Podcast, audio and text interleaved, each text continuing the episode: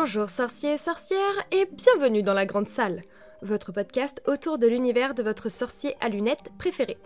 Je m'appelle Louane et je suis la sorcière qui anime cette émission. Alors si toi aussi tu veux rajouter un peu de magie dans ton quotidien, installe-toi confortablement, prends un thé ou une bière au beurre et partageons ce moment de magie ensemble. Le Choixpeau a toujours raison. Mettez-moi donc sur votre tête pour connaître votre maison. Si vous allez à Gryffondor, vous rejoindrez les courageux, les plus hardis et les plus forts sont rassemblés en ce haut lieu. Bonjour sorciers et sorcières et bienvenue dans ce nouvel épisode de La Grande Salle. Comme vous l'aurez vu au titre, aujourd'hui j'avais envie de lancer une petite série d'épisodes sur les quatre maisons de Poudlard, à savoir Gryffondor, Serpentard, Serre d'Aigle et Poufsouffle. Quand j'ai pensé à cette série, je me suis dit quoi de mieux que de l'inaugurer par Gryffondor. Je trouvais ça vraiment sympa de commencer par cette maison puisqu'il s'agit de celle d'Harry, qui est le personnage emblématique de la saga, et surtout parce que, même si c'est la maison la plus représentée dans les films et dans les livres, il y a plein de petites anecdotes qu'on ne connaît pas ou qu'on a tout simplement oubliées avec le temps. Commençons par le commencement. Gryffondor est l'une des quatre maisons de l'école Poudlard et elle tient son nom, comme toutes les maisons, d'un des créateurs de l'école qui n'est autre que Godric Gryffondor. Godric Gryffondor est à l'époque le meilleur dueliste. C'est un très grand sorcier qui lutte notamment contre la discrimination envers les moldus.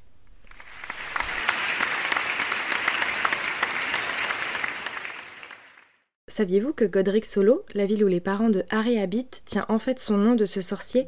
On ne sait pas comment s'appelait ce village avant, mais en tout cas, il fut rebaptisé en son honneur car Godric Gryffondor y est né, tout simplement. Et au final, ça fait totalement sens avec son combat contre la discrimination des Moldus, puisque Godric Solo est un village semi-magique, c'est-à-dire que les sorciers vivent en paix parmi les familles de Moldus. À la création de l'école, chaque fondateur a apporté une relique magique. Celle de Godric était son épée, celle qu'il utilisait lors de ses duels non magiques contre les Moldus. C'est une épée très puissante puisqu'elle fut fabriquée par le roi des Gobelins au Xe siècle et que sa lame n'absorbe que ce qui la renforce. Elle permet d'ailleurs de détruire les Horcruxes puisqu'elle absorbe le venin du basilic qu'Harry tue dans le tome 2. Mais là, normalement, je ne vous apprends rien. Comme vous l'aurez sûrement remarqué, les Gryffondors n'aiment pas faire comme tout le monde. Mais bon, on en reparlera un peu plus tard lorsque j'évoquerai les qualités requises pour faire partie de cette maison. En bon Gryffondor, Godric n'a pas amené une, mais deux reliques au château. Le fameux Choixpeau, qui répartit les élèves de première année dans leur maison à leur arrivée à l'école, est elle aussi une des reliques de Godric, et elle est d'ailleurs reliée à l'épée. Au final, c'est pour ça que le phénix apporte à Harry le Choixpeau dans la chambre des secrets, et qu'il y trouve la fameuse épée.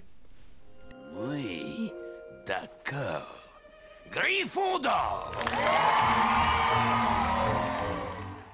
La maison Gryffondor est représentée par le rouge et l'or, ainsi que par un lion, et non par un griffon comme on aurait pu l'imaginer.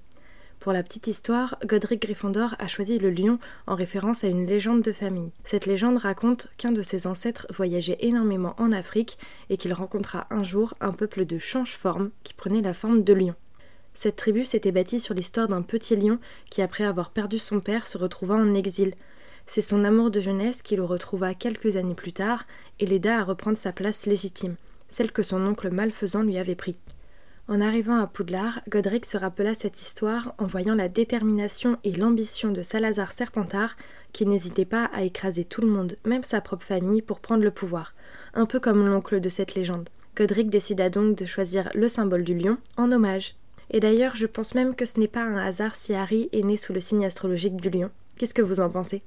Nom d'une chouette Tu es Harry Potter Je suis Hermione Granger. Et. Toi, tu es. En parlant d'Harry, passons maintenant aux élèves de cette maison. Je ne vais pas tous les citer parce qu'il y en a beaucoup trop, mais je voulais qu'on revienne sur les qualités et les traits de caractère à avoir pour faire partie des Gryffondors. Comme le dit le Choixpeau, il faut être courageux et hardi pour rejoindre cette maison. Mais quand on regarde les élèves d'un tout petit peu plus près, on se rend compte que c'est un peu plus complexe que ça. Déjà, un bon Gryffondor doit avoir un bon esprit d'équipe et le sens de l'amitié.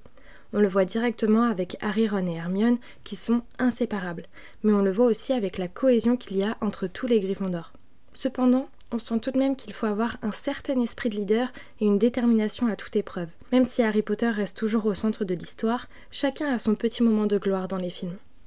C'est vrai que, du coup, on peut penser que les Gryffondors ont un ego assez surdimensionné. Ils sont fiers, ils sont dominants, ils ont besoin d'avoir l'attention sur eux, peu importe ce qu'ils font. Bon, aussi, leur goût d'aventure et leur attrait à se mettre dans des situations dangereuses leur permet d'avoir de quoi se vanter. Le mot de passe.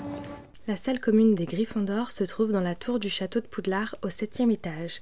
L'entrée se fait par le portrait de la grosse dame à qui il faut donner un mot de passe pour pouvoir rentrer. Caput Draconis, Fortuna Major et bien d'autres puisque le mot de passe change toutes les semaines. D'ailleurs, saviez-vous qu'entre les années 93 et 94, il y avait une autre entrée secrète? Elle était placée derrière le portrait de Godric Gryffondor dans le hall de l'école. Et pour passer, il fallait donner le mot de passe éclat d'étoile. Une fois à l'intérieur, on découvre une pièce circulaire et chaleureuse avec un petit coin cheminée. Franchement, j'adore. On retrouve aussi deux escaliers, un menant au dortoir des filles et l'autre à celui des garçons. D'ailleurs, l'escalier du dortoir des filles est ensorcelé. Si un garçon essaye d'y monter, il se transforme de suite en toboggan.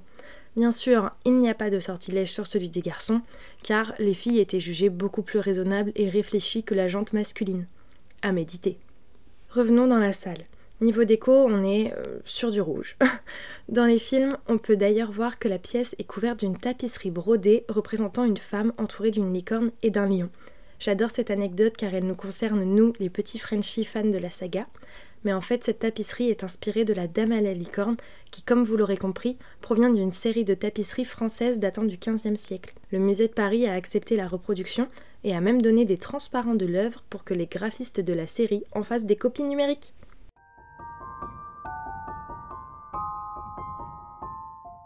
Alors, vous avez appris quelques petites choses sur la maison Gryffondor?